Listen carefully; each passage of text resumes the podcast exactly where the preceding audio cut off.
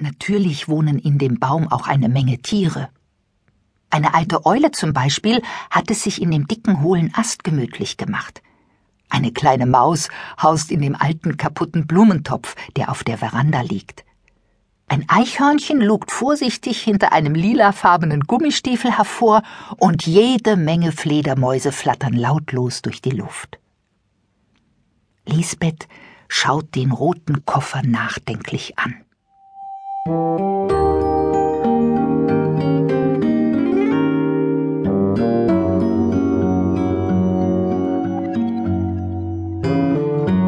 nimmt ihn in die Hand und schüttelt ihn neugierig hin und her. Wer weiß, vielleicht ist ja ein Zaubertrank drin oder ein neuer Hexenhut. Aber in dem Koffer rührt sich nichts. Lisbeth hält es vor Spannung nicht mehr aus. Ich muss einfach wissen, was da drin ist. Komm, Katze, ich zaubere den Koffer auf. Lisbeth geht mit dem Koffer in ihr Baumhaus zurück und stellt ihn mitten im Zimmer auf den Holzboden. Schnell holt sie ihr Zauberbuch, schlägt eine Seite auf und stellt das Buch dann auf einen hohen Hocker, so dass sie bequem hineinschauen kann. Dann nimmt sie ihren Zauberstab fest in die Hand. Das wäre ja wohl gelacht, wenn ich das nicht hinkriegen würde. Ich muss einfach wissen, was in diesem Koffer ist. Hokus Pokus Hexenstich, kleiner Koffer, öffne dich.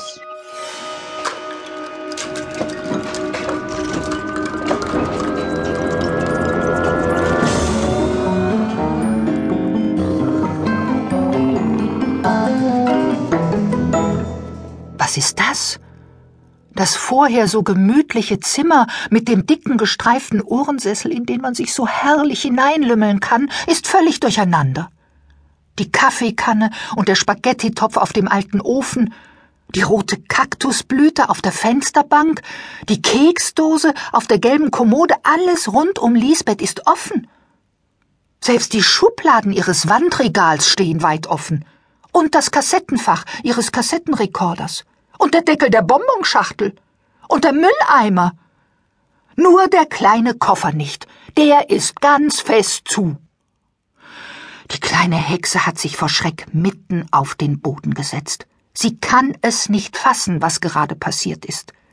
Alles ist völlig durcheinander, alles hat sie aufgezaubert. Nur den Koffer nicht. Sie versteht die Welt nicht mehr.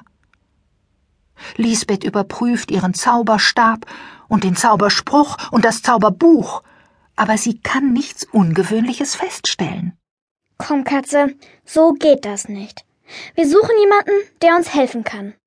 Entschlossen schnappt sich Lisbeth ihren Besen, schwingt sich drauf, setzt ihre Katze vor sich auf den Besenstiel, packt noch den Koffer dazu und dann sausen die beiden hui in die Nacht hinaus.